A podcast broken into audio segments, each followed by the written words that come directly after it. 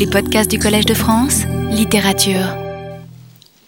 Je, me suis aperçu la semaine passée, en sortant d'ici, qu'il y avait, qu'il y avait un, fil dans mon propos que je n'avais pas aperçu, une sorte de leitmotiv ou de refrain que je n'ai reconnu euh, qu'après coup. Euh, c'était ce, ce motif de la conduite, de la conduite de la vie, de la conduite de soi, euh, à travers cette métaphore du, euh, du cavalier, du conducteur, euh, que j'ai retrouvé à plusieurs moments de mon propos, sans, la dégager, sans bien m'en rendre compte.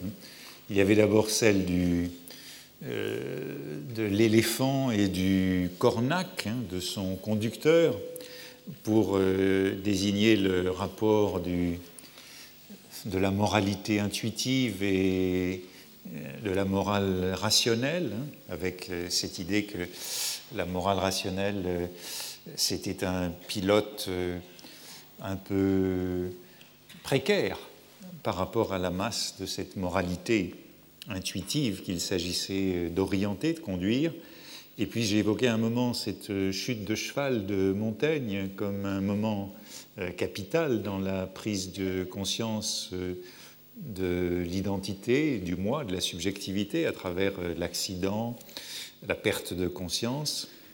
Et puis enfin j'ai fini avec cette image d'Aristote et de Campaspe, la courtisane, le chevauchant, pour montrer, pour illustrer l'échec de la philosophie morale pour euh, maîtriser les passions.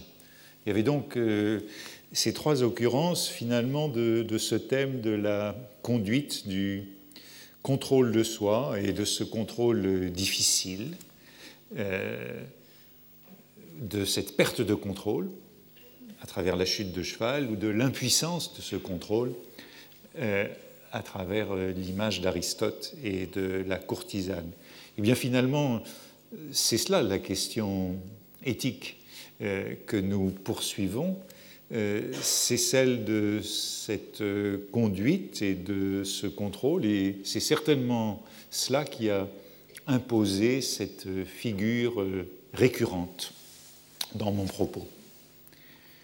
Quand je pense à Montaigne et la vérité, c'est cette euh, image que je vois, que je me représente le mieux. Je crois que c'est vraiment l'un des passages les plus, concrets, les plus vivants de tous les essais de Montaigne, que cette euh, expérience de la chute et de la mort qui est annoncée par cette chute, hein, la représentation de ce Montaigne fragile, vulnérable, précaire, euh, d'assises euh, incertaines dans un monde qui bouge, puisque c'est le monde des troubles et de la guerre civile, et euh, le contrôle de soi, la conduite de soi, c'est la recherche de, de, son assiette, selon une image que Montaigne utilise assez souvent, et qui préfigure ce point fixe dont Pascal parlera, et à la recherche duquel il se mettra. Voici le passage de Montaigne qui,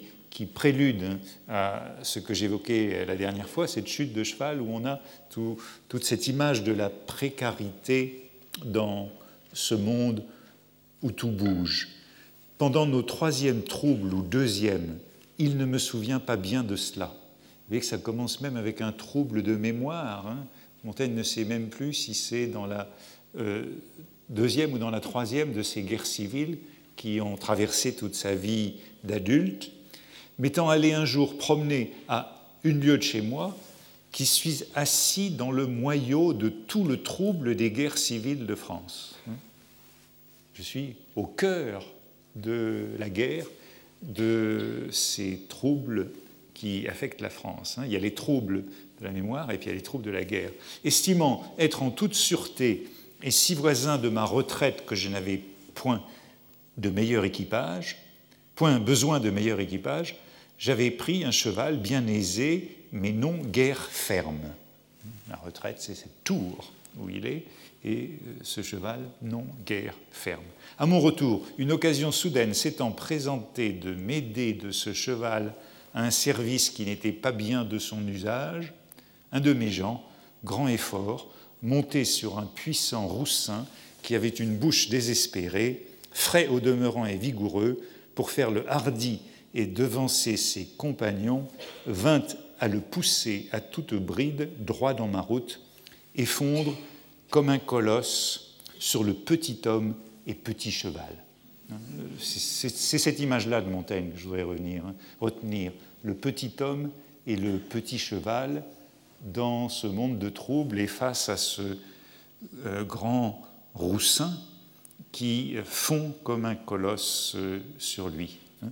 Et ce roussin le foudroie, il le foudroie de sa raideur et de sa pesanteur, nous envoyant l'un et l'autre, hein, le petit homme et le petit cheval, les pieds contre mont, si que voilà le cheval abattu et couché, tout étourdi, moi, dix ou douze pas au-delà, mort, étendu à la renverse, etc.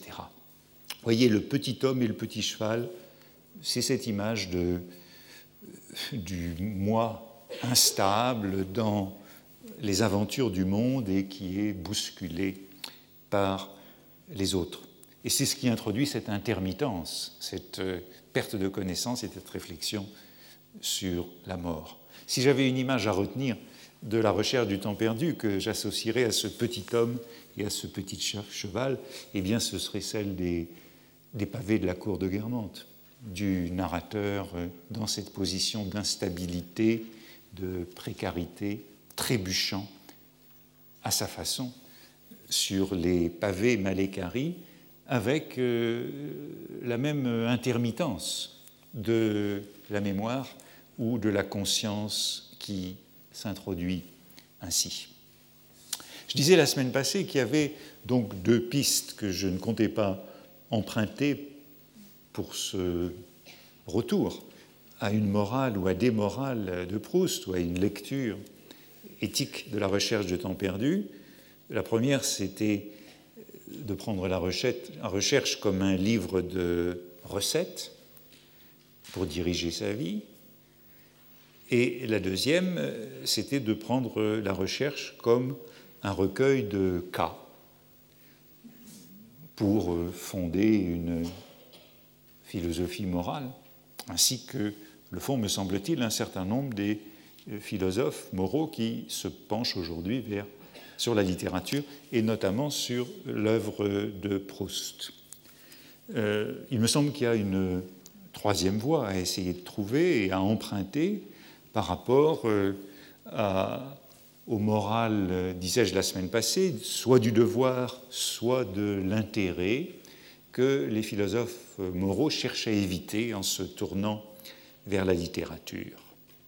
Mais revenons, si vous voulez, encore à cette euh, seconde voie, cette euh, lecture fréquente que font aujourd'hui les philosophes de la littérature, et notamment de Proust pour euh, renouveler la réflexion morale. Et revenons à ce rejet de Kant et du kantisme ou du néo-kantisme qui est au principe de ce renouvellement de la philosophie morale contemporaine. Nous terminions la dernière fois euh, sur ce topos euh, satirique du philosophe amoureux. Aristote, euh, chevauché par Campaspe, comme on peut supposer qu'il est représenté au porche de Combray.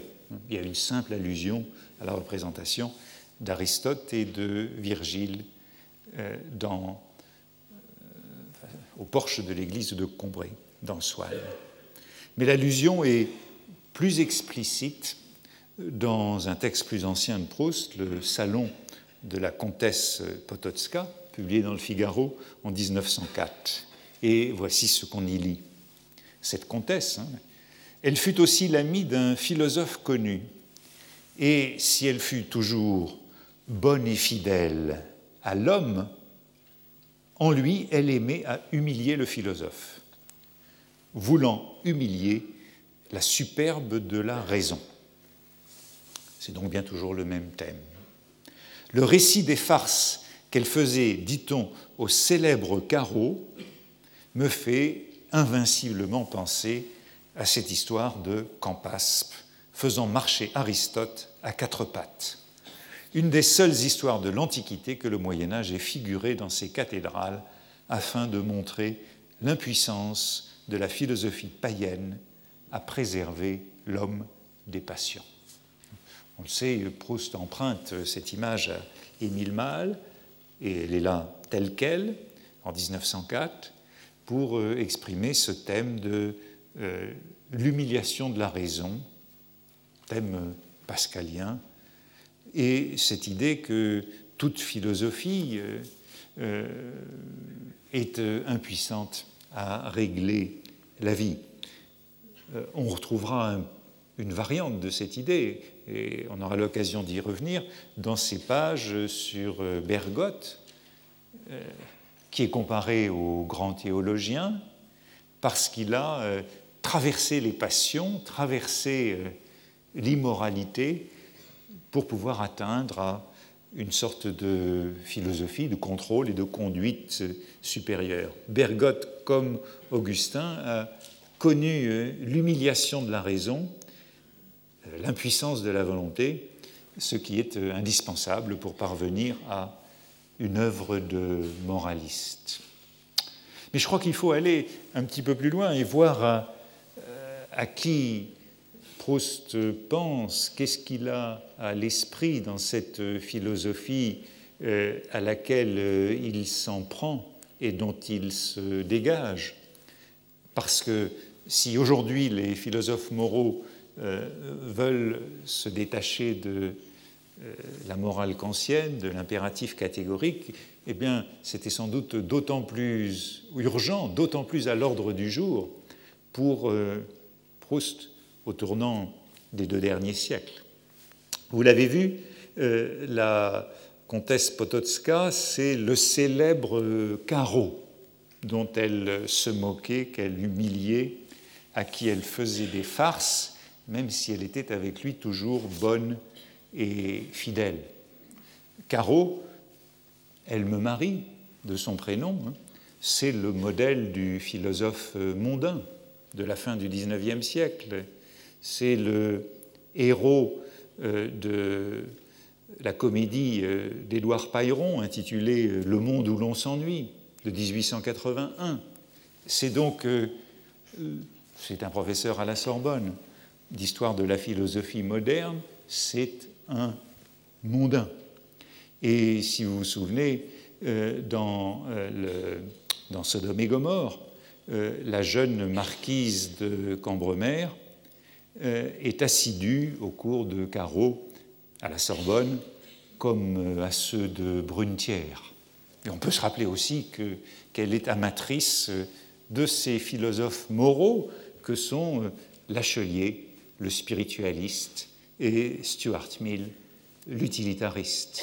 Elle est donc bien représentée, elle, euh, la femme à la mode, euh, comme euh, intéressée à ce courant du moralisme contemporain de la jeunesse de Proust. Et Caro, en effet, je trouvais dans une nécrologie qu'il fascinait les dames du faubourg Saint-Germain. Elle n'était donc pas la seule à suivre ses cours. Eh bien, Caro euh, est l'auteur d'innombrables textes de morale publiés dans la seconde moitié du, du, du 19e siècle. Études morales sur le temps présent, 1855, qui comprend un chapitre sur Stendhal. Nouvelles études morales, 1869. Problèmes de morale sociale, 1876. Et surtout, et c'est à cela que Proust pense lorsqu'il envoie la jeune marquise de Cambremer au cours de Carreau.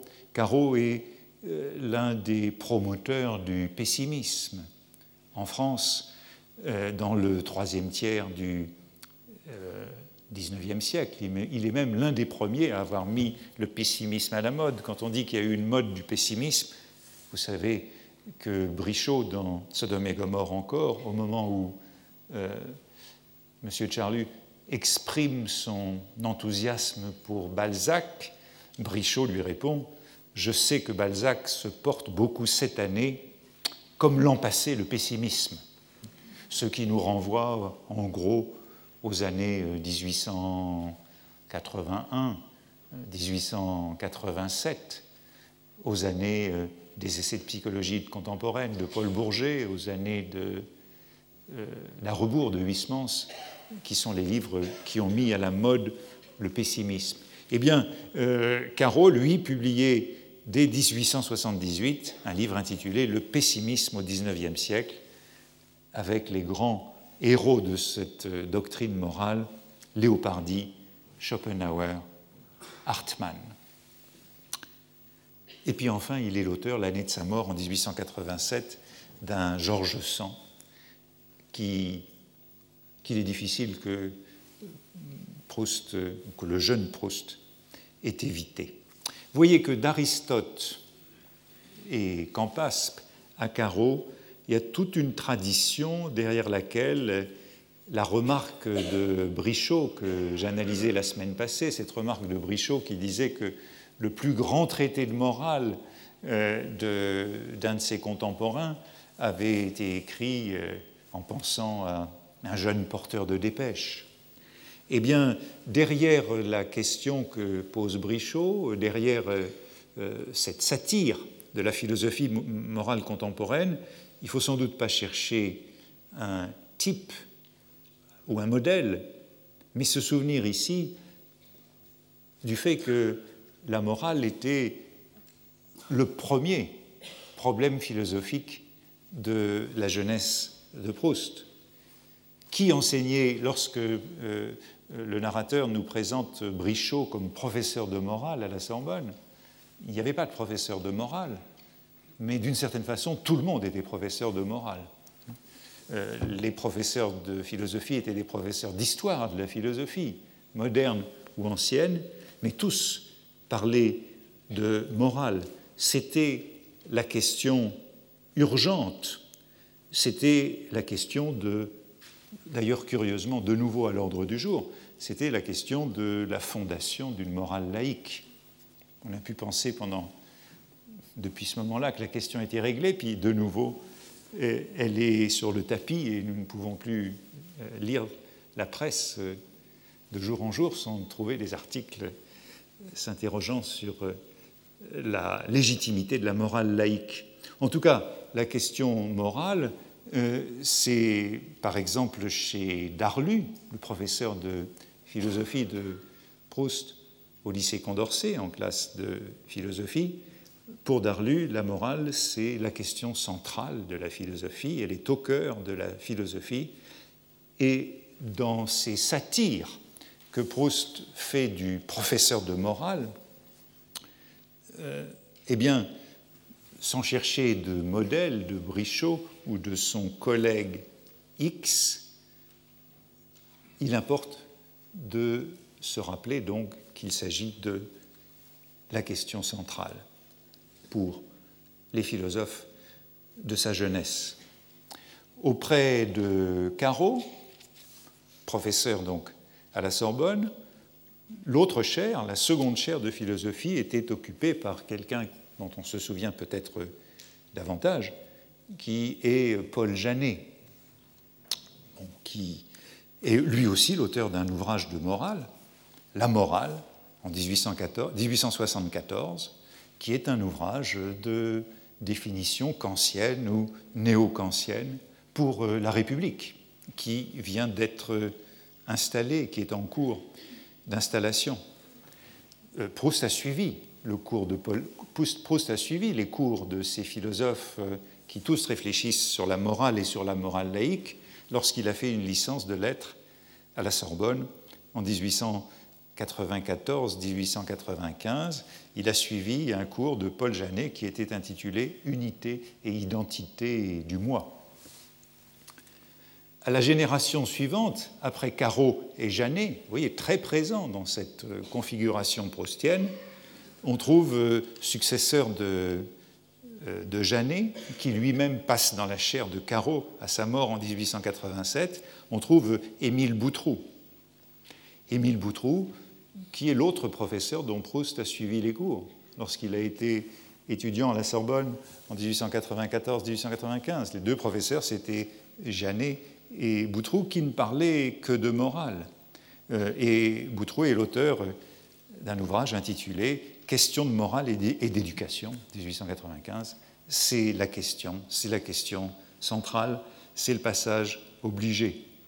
Euh, dans le questionnaire auquel Proust répond quand il a en gros 20 ans, hein, dans ces années 94-95, à l'époque où il est étudiant, euh, il y a un de ces questionnaires qu'on connaît et toute une liste de questions. Et à la question qui sont ces héros dans la vie réelle, Proust répond Darlu et Boutroux, hein, son professeur de philosophie au lycée, qu'ancien, qui a eu beaucoup d'influence sur lui, et il dit dans un carnet, dans le carnet 1, il dit que c'était une mauvaise influence dont il a dû se dégager, et Boutroux, qui est alors son professeur de philosophie. On pourrait les énumérer tous. Tous ceux dont Proust a suivi les cours ont publié des ouvrages de morale.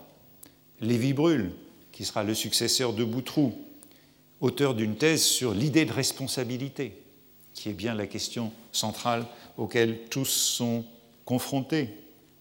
Ou euh, Gabriel Seaille, Gabriel Seaille qui est le, celui qui enseigne l'esthétique, qui, qui, succédera à Paul Janet, qui sera préféré à Bergson, on écartera Bergson pour Gabriel euh, Proust suit ses cours d'esthétique lorsqu'il est élève à la Sorbonne, et Seaille est de tous ses professeurs, de toute cette configuration philosophique s'intéressant à la morale, il est celui qui est le plus proche du dreyfusisme, de la Ligue des droits de l'homme, des universités populaires, de tout ce mouvement euh, que Proust a effleuré, et lui aussi est l'auteur d'un ouvrage qui tente de fonder une nouvelle morale laïque dans les affirmations de la conscience moderne.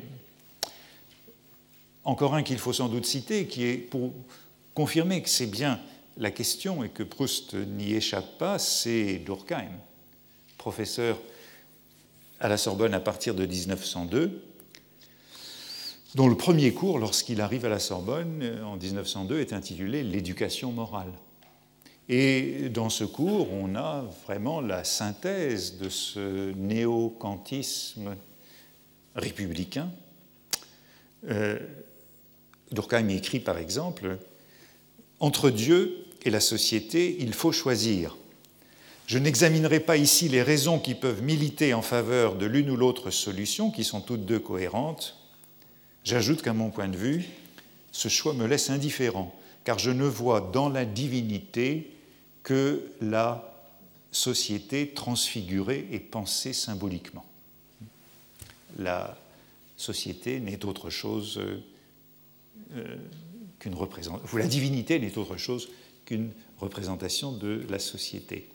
Et il justifie ainsi l'idée que la divinité est l'expression symbolique de la collectivité, ce qui permet de fonder une morale laïque, car l'autorité qui inspire le respect des règles dans une société laïque dépend du fait que la société est à la fois extérieure et intérieure à nous.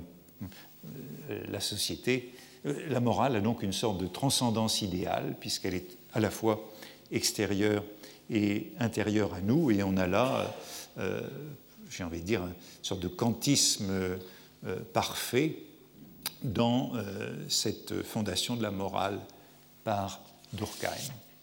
Bref, vous le voyez, cette question morale est au centre des préoccupations de tous les philosophes contemporains de la jeunesse de Proust.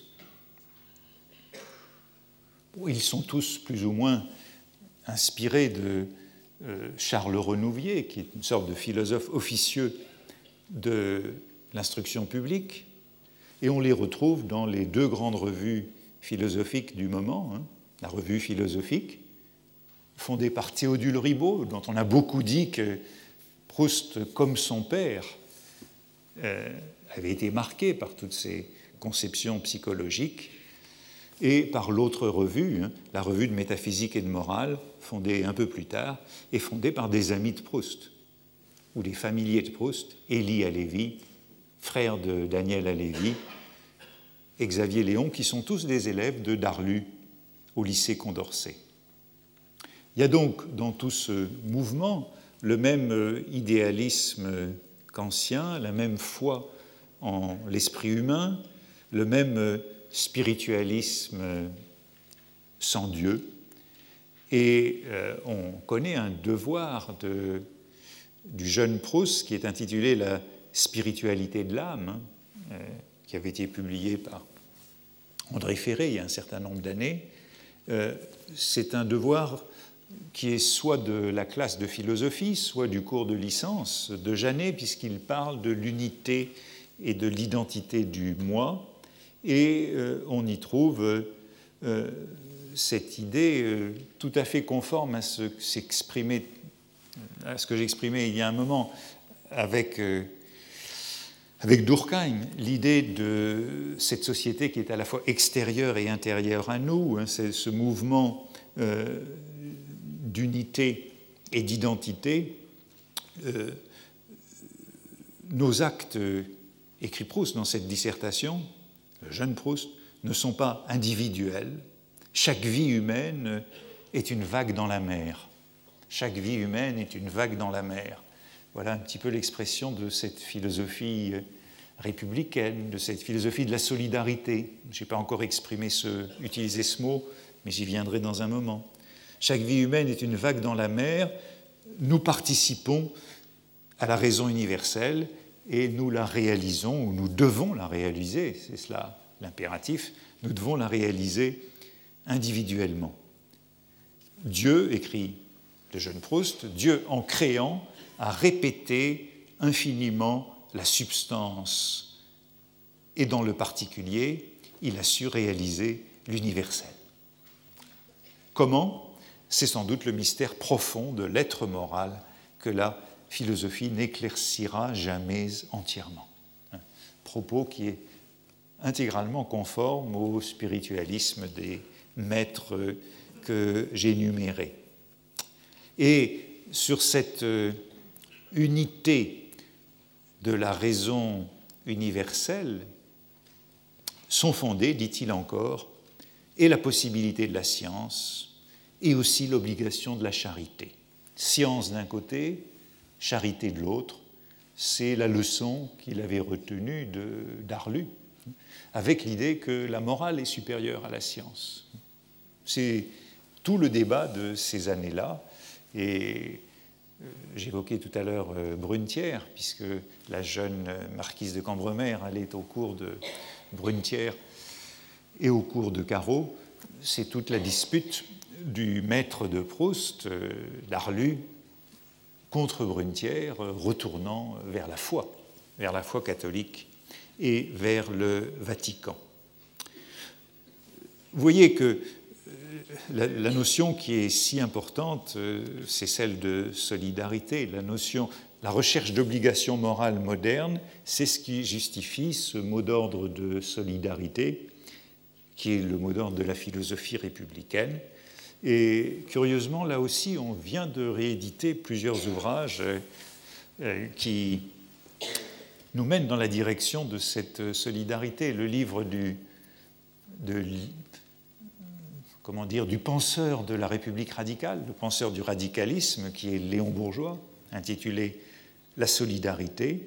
Et il y a un livre que je n'ai pas encore lu, mais qui vient d'être publié, qui est le livre euh, la solidarité, histoire d'une idée de Marie-Claude Blé, je crois qu'il faudrait que nous allions lire, hein, qui est sur euh, ce moment de l'histoire de la philosophie républicaine où euh, la solidarité est la notion tout à fait centrale. Il y a encore un autre philosophe que je voudrais évoquer parce qu'il est très présent dans cette configuration et tout aussi proche de Proust, c'est Paul Desjardins dernier représentant de ce néo-kantisme crucial. Paul Desjardins, bon, on le connaît par un tout autre biais, puisqu'il a été le fondateur de Pontigny, des décades de Pontigny, qui ont donné lieu à Cerisy un peu plus tard. Mais Paul Desjardins était un condisciple de Jaurès et de Bergson à l'école normale supérieure, et il était lié à Proust, euh, à la famille de Proust qu'il a connue dans les années 1880. Euh, il est l'auteur d'un, je, l'ajoute, c'est anecdotique, mais je ne m'étais jamais intéressé à ce feuilleton jusqu'à aujourd'hui. Il avait commencé comme poète et écrivain. Il est l'auteur d'un feuilleton du temps dont le titre ne m'avait pas retenu jusqu'à ce jour, La demoiselle du Collège de France. Euh, je crois que j'irai le lire maintenant. Euh, publié en 1890, cette demoiselle, euh, et que Madame Proust a lu dans le temps. Elle, elle, les garde et elle l'écrit à son fils, qui je crois est à Hauteuil, Je te les enverrai. Le premier est d'hier. Et euh, la phrase suivante de la lettre est celle-ci Aujourd'hui, Robert va au cours de Boutroux et n'en manquera plus un. Vous voyez que la configuration de cette philosophie officielle de la République est très importante dans ce contexte. Euh, Paul Desjardins est, l'auteur euh, d'un livre intitulé Le devoir présent, 1892, où euh, la réflexion porte euh, justement sur la, la possibilité de ces morales théoriques, de ces morales que Paul Desjardins juge froides. Comment fonder une morale sociale sur une théorie froide dont il doute quelle est euh, la puissance de former les hommes au bien et au mal. Et les Proust et ses amis se disputent sur euh, cet ouvrage que, par exemple, Robert Dreyfus, ami de Proust, considère comme un retour de la foi. Paul Desjardins renonce à la morale laïque puisqu'il considère qu'elle est trop froide pour, euh, pour justifier des comportements sociaux.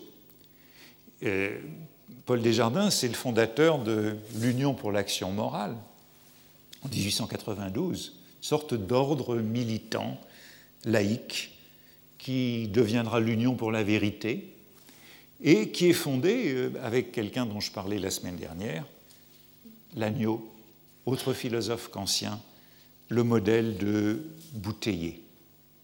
Vous le voyez, Proust est vraiment, dans ces années, au cœur de cette configuration, de cette réflexion sur la, la possibilité d'une morale laïque. Euh, un peu plus loin, euh, dans les mêmes années, 1892, Proust écrit à Desjardins et euh, la question est celle de, de, la charité. Elle nous intéresse, on aura l'occasion d'y revenir lorsqu'on parlera des vices et des vertus de Padoue et de Combray, mais Proust n'est pas encore le traducteur de Raskin, mais on voit bien qu'il y a déjà quelque chose qui va dans cette direction, puisqu'il reproche à Desjardins d'avoir une conception un peu trop esthétique de la solidarité, un peu trop esthétique de la charité et pas assez utilitaire. C'est ce qu'on verra dans les pages de Combray sur la charité. Il dit c'est une charité un peu trop à la Renan, à la Anatole France ou à la Barès. Et il écrit ceci à Desjardins Celui qui répandrait des parfums aux pieds d'un pauvre, au lieu de le vêtir, n'obéirait-il pas à la volupté artistique d'accomplir un acte si splendidement inutile plutôt qu'à la bonne volonté de faire du bien aux pauvres? Donc il y a cette charité esthétique qui est une forme de, l'égotisme, hein, euh, qui, euh, qui est une volupté artistique d'un acte inutile opposé à cette bonne volonté. Je crois que c'est l'opposition qu'on retrouvera dans la page de Combray sur la vérité. Et vous le savez, le Grandin euh, servira à ridiculiser Paul Desjardins dans Combray, puisque Desjardins apparaît dans Combray, hein, cette incarnation de la moralité kantienne, du spiritualisme apparaît dans Combré lorsque le Grandin aborde le narrateur et qu'il lui dit Connaissez-vous, monsieur le liseur me demanda-t-il, ce vers de Paul Desjardins Les bois sont déjà noirs, le ciel est encore bleu. N'est-ce pas la fine notation de cette heure-ci? Vous n'avez peut-être jamais lu Paul Desjardins. Lisez-le, mon enfant. Aujourd'hui, il se mue, me dit-on, en frère prêcheur, celui de l'action morale et bientôt de l'union pour la vérité. Euh, mais ce fut longtemps un aquarelliste limpide. Les bois sont déjà noirs, le ciel est encore bleu. Que le ciel reste toujours bleu pour vous, mon jeune ami. Euh, dans cette complaisance de Le Grandin, hein, il y a évidemment une façon de ridiculiser ce Desjardins et toute cette euh, philosophie kantienne et républicaine. Et vous voyez que sans s'arrêter à un seul nom, puisqu'ils sont tous là, je crois que c'est à cet ensemble que fait penser un professeur, à la mort, un professeur de morale à la Sorbonne à travers Brichot ou son collègue X, toute cette constellation euh, qui s'organise autour de Darlu, et il y en a beaucoup d'autres, Darlu qui deviendra dans Jean Santeuil Monsieur Bellier, et dont Bergotte euh, hérite de quelques traits dans la recherche du temps perdu. Ce sont tous ces champions du euh, néocantisme institutionnel, de l'éducation morale, de la solidarité. Alors je, fais ce petit détour euh, avec eux, je crois qu'ils importent, mais sans doute ne l'aurais-je pas fait euh, si la question n'était pas curieusement redevenue très actuelle de la possibilité d'une morale laïque et de la validité de cette morale face à euh, celles qui peuvent être proposées à travers la religion ou la référence au divin. En tout cas, il est assez clair par tous les traits que l'on peut trouver dans la recherche du temps perdu que l'on est revenu de ce néo-kantisme, celui du temps du baccalauréat ou de la licence. Et me semble-t-il, à chaque fois qu'on effleure cette question dans la recherche du temps perdu, c'est le plus grand scepticisme à l'égard des obligations morales qui est exprimé par le narrateur. Et en voici euh, quelques occurrences dès un amour de Swann. Euh, c'est pour décrire Swann que nous trouvons cette euh, allusion, je dirais, à tout ce qui tourne le dos à ce néocantisme.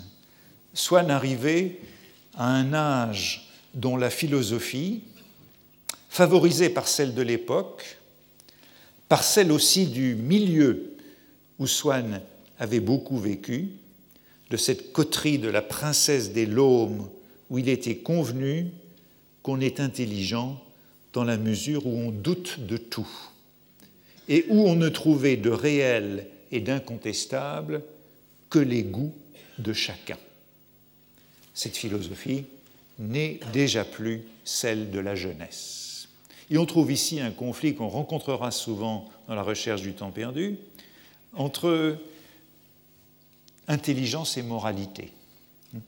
Euh, on est intelligent dans la mesure où on doute de tout et où il n'y a plus d'incontestable que les goûts de chacun. Avec l'intelligence viennent toute une série de mots en isme que l'on pourrait répertorier, qui sont les bêtes noires de l'époque, individualisme, scepticisme, dilettantisme, pessimisme celui de Caro déjà évoqué. C'est tout cela euh, qui est exprimé à travers cette philosophie de l'époque. La philosophie de l'époque qui rencontre celle de la coterie guermante, la coterie de la princesse euh, des Laumes. Et cette idée que la coterie euh, guermante est caractérisée par ce conflit de l'intelligence et de la morale, on la retrouve dans le côté de Guermantes à propos d'une description des Guermantes et de leur rapport avec la morale. Le génie de la famille avait d'ailleurs d'autres occupations. Par exemple, de faire parler morale. Chez les Guermantes ou dans le salon Guermantes, il y a euh, un discours sur la morale. On parle de morale. C'est l'objet de la conversation. Donc, on parle morale avec ce génie familial. Certes, il y avait des guermantes plus particulièrement intelligents, des guermantes plus particulièrement moraux. Et ce n'étaient pas d'habitude les mêmes. Euh, le conflit, vous voyez, un conflit intelligent, enfin, on trouve donc un certain nombre d'occurrences où intelligence et morale sont euh, clairement en opposition.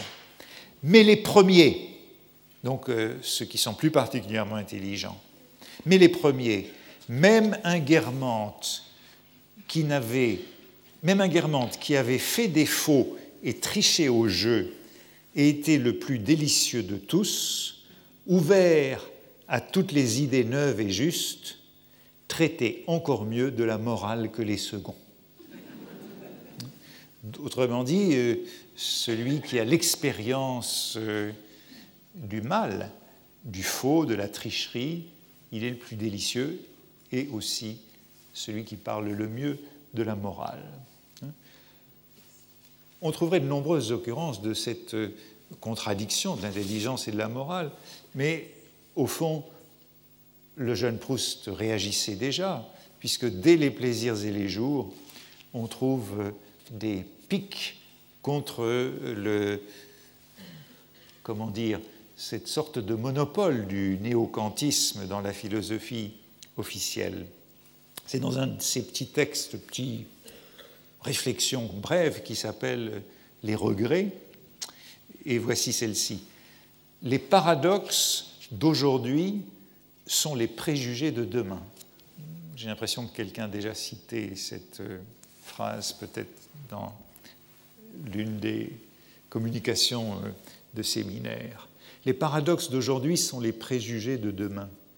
Autrement dit, les principes, les principes moraux, sont en quelque sorte coincés entre le paradoxe et le préjugé. On passe du paradoxe au préjugé avec le résultat qu'il n'y a pas de principe. Autrefois, poursuit ce petit texte, commentant cette sorte de sentence. Encore une fois, voici une sentence. Autrefois, quand une femme agissait bien, c'était comme par une revanche de sa morale, c'est-à-dire de sa pensée sur sa nature instinctive. Aujourd'hui, quand une femme agit bien, c'est par une revanche de sa nature instinctive sur sa morale, c'est-à-dire sur son immoralité théorique. renversement, enfin, c'est le Proust moraliste qu'on a évoqué déjà à plusieurs reprises. Ce Proust moraliste est bien entendu euh, dans Les plaisirs et les jours, euh, quand Proust dit une femme, euh, ça pourrait aussi bien être un homme.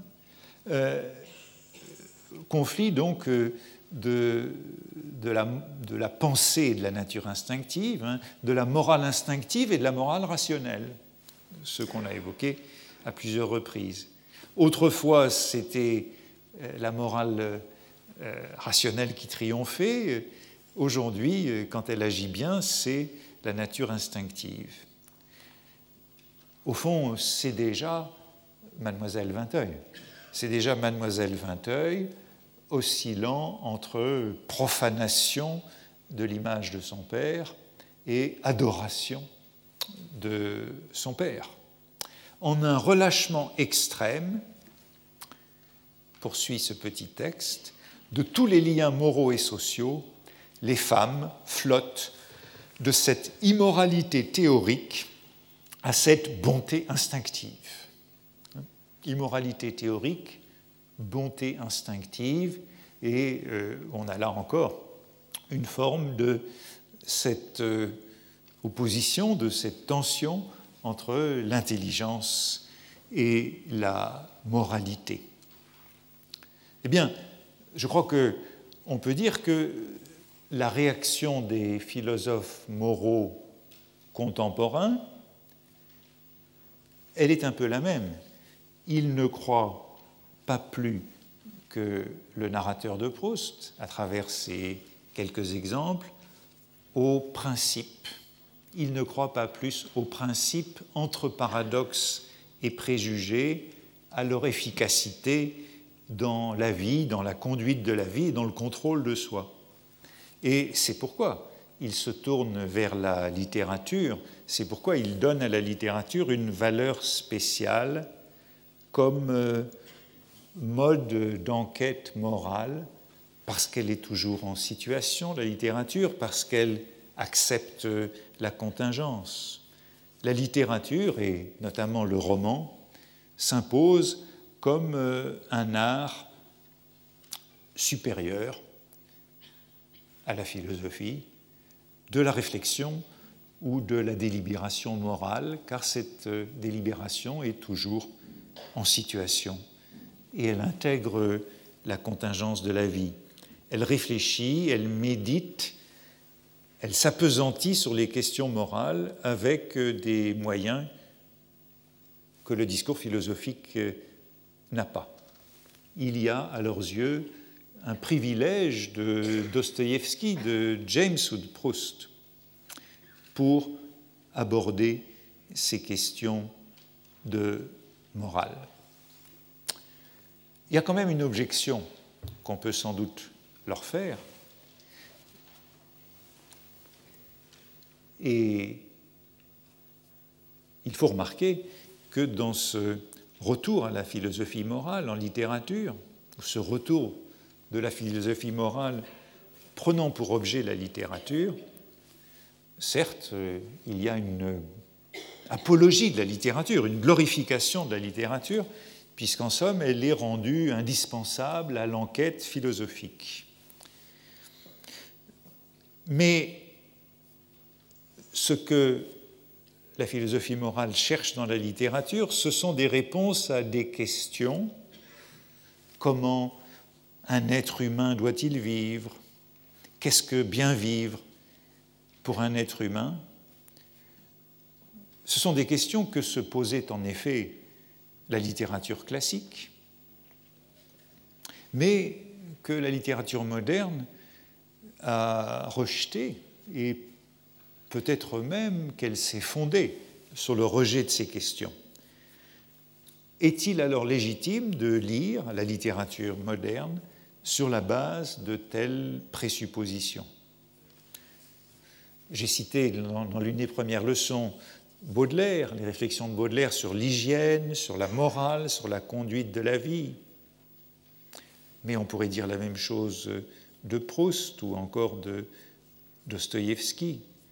En vérité, chez ces écrivains, des notions ou des mots comme euh, être humain, genre humain, condition humaine, nos vies,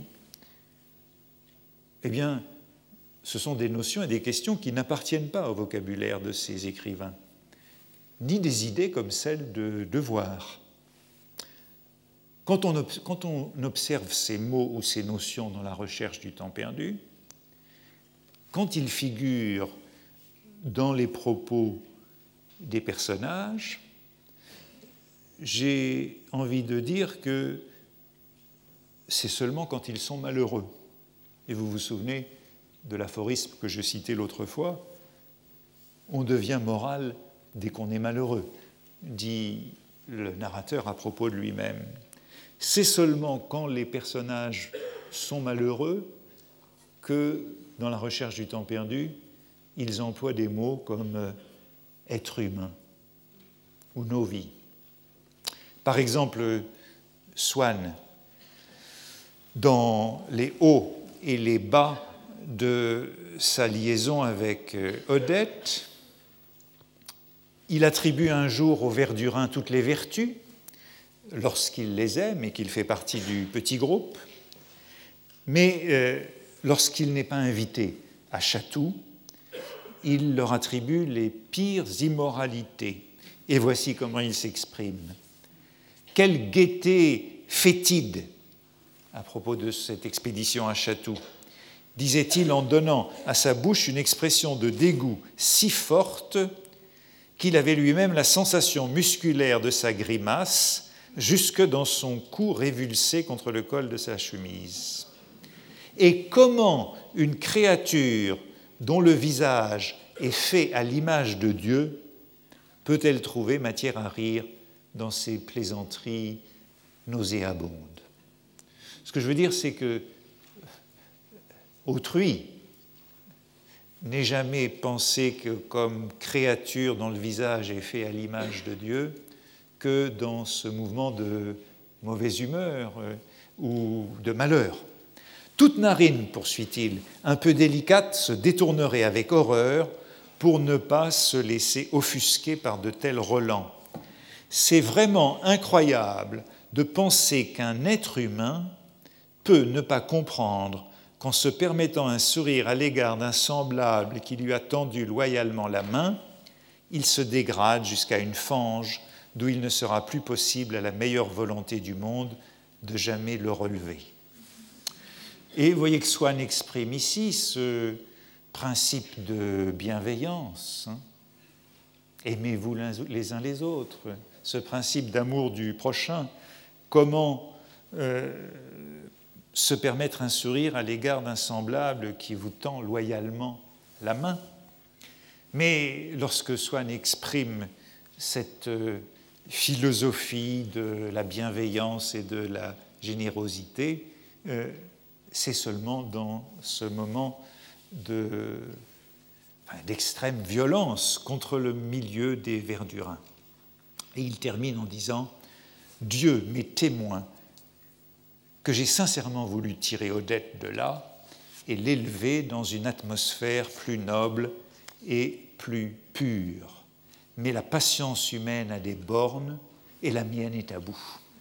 Ce que je veux dire, c'est que Swann ne parle de patience humaine, de conditions humaines, d'être humain, d'un principe d'amour du prochain que dans une situation de déconvenue amoureuse. C'est celle-ci qui suscite le retour d'une morale de l'amour et du devoir euh, ou de la bonté instinctive.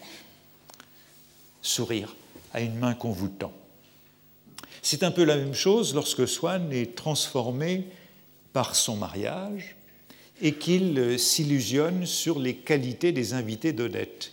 Il se flatte, il euh, s'aveugle, il se dupe lui-même c'est seulement dans la situation de duperie de soi-même qu'apparaît cette bienveillance. L'ancien Swann, lit-on, avait cessé d'être difficile. Il a cessé d'être difficile et euh, il s'illusionne sur la qualité euh, des invités qui fréquentent euh, le salon d'Odette il y a un moment de complaisance envers lui-même, comme autrefois le snobisme l'avait instruit dans le milieu guermante, lit-on, à trouver agréables les gens qu'on reçoit, faute de pouvoir se dire qu'on les reçoit parce qu'on les a trouvés agréables. Et vous voyez que chez Odette, il exerce la même indulgence à l'égard de la compagnie, c'est-à-dire cette même bonté, bonté, bonté qui se dupe, Hein, euh, qui se trompe soi-même. Je cite, il s'efforçait à discerner, à aimer en eux les qualités que tout être humain révèle, si on l'examine avec une prévention favorable et non avec le dégoût des délicats. Donc ce dégoût des délicats, qui est cette philosophie euh, du dilettantisme, cette philosophie euh, du pessimisme, vous voyez qu'elle est cette fois mise de côté au nom de euh, cette prévention favorable, cette générosité qui va vers l'autre, aimer en eux les qualités que tout être humain révèle. Il s'agit de voir l'autre en bonne part. Comme il disait autrefois d'une grande duchesse ou d'une princesse de sang reçue chez les Guermantes, citation, Au fond, elle est bonne femme. Elle a même un certain sens du comique. Mon Dieu, je ne pense pas qu'elle ait approfondi la critique de la raison pure, mais elle n'est pas déplaisante.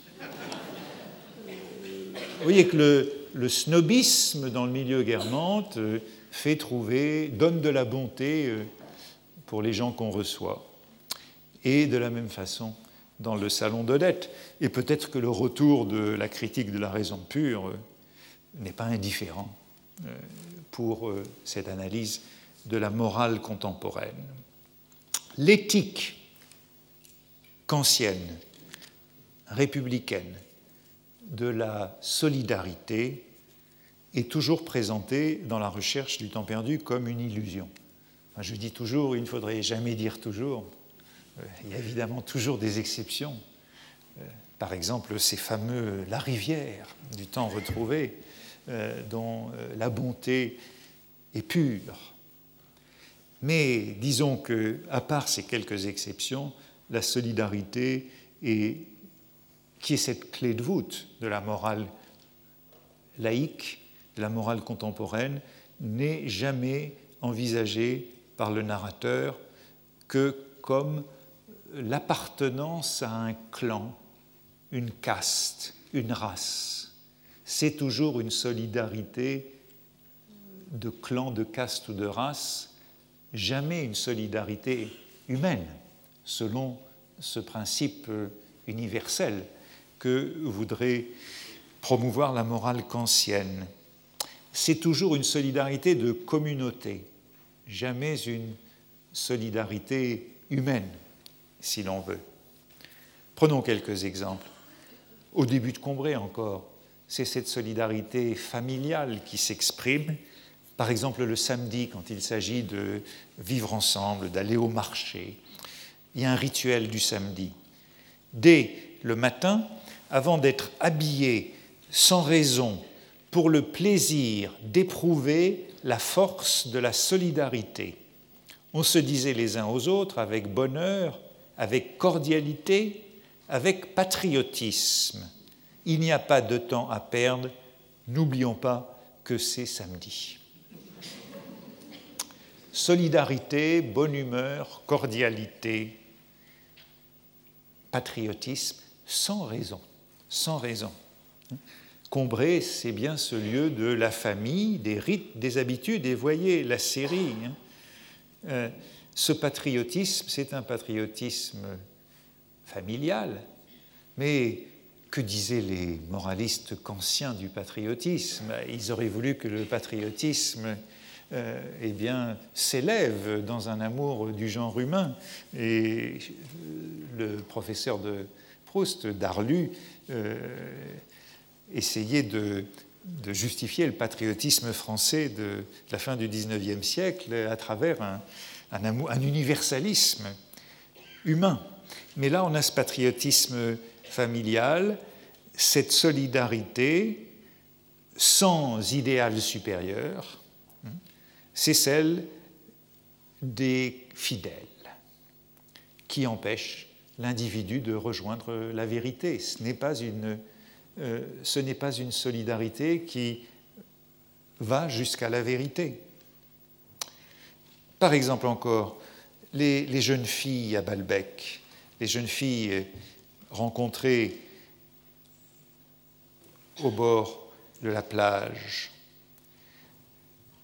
je crois qu'elles sont à bicyclette là, telles que si du sein de leur bande qui progressait le long de la digue comme une lumineuse comète, elles eussent jugé que la foule environnante était composée d'êtres d'une autre race et dont la souffrance même n'eût pu éveiller en elles un sentiment de solidarité. Elles ne paraissaient pas l'avoir. Elles n'avaient à l'égard de ce qui n'était pas de leur groupe aucune affectation de mépris. Le mépris sincère suffisait. solidarité de groupe, ignorance, il y a quelque chose de très nietzschéen, pourrait-on dire, dans ce petit passage. Hein. C'est tout le contraire d'un comportement conforme à l'impératif catégorique. Agis de telle sorte que tu puisses aussi vouloir que ta maxime devienne une loi universelle. C'est le contraire même de cette maxime. Et on pourrait encore évoquer Swann à l'article de la mort, lorsque Swann apparaît dans Sodome et Gomorre, hein, c'est seulement la maladie et l'affaire Dreyfus, ces deux événements, l'un individuel et l'autre social, cette faiblesse physique et cette faiblesse historique, si l'on veut, qui lui font ressentir ce que le narrateur appelle le sentiment d'une solidarité morale avec les autres juifs, solidarité que Swann semblait avoir oubliée toute sa vie. Jamais de solidarité dans la recherche du temps perdu, mais concluant avec ce mot de Françoise, il y aurait des milliers d'exemples pour nous le montrer. C'est Françoise qui parle de Madame de Villeparisis telle qu'elle est vue par la grand-mère, tout au plus ne croyait-elle pas ma grand-mère et pensait-elle que celle-ci mentait dans un intérêt de classe, les gens riches se soutenant les uns les autres, quand elle assurait que Madame de Villeparisis avait été autrefois ravissante. Même sur ce terrain-là, il y a un intérêt de classe et les gens riches se soutiennent les uns les autres. Ainsi, la morale de la solidarité est-elle toujours ridiculisée, ainsi que l'amour du prochain ou l'impératif euh, catégorique kantien. Et j'aborderai donc dans la prochaine leçon euh, la troisième piste que je compte euh, explorer, puisque cette puisque les questions de la morale traditionnelle posées à l'œuvre de Proust semblent du coup assez impertinentes. Retrouvez tous les podcasts du Collège de France sur www.collège-de-france.fr.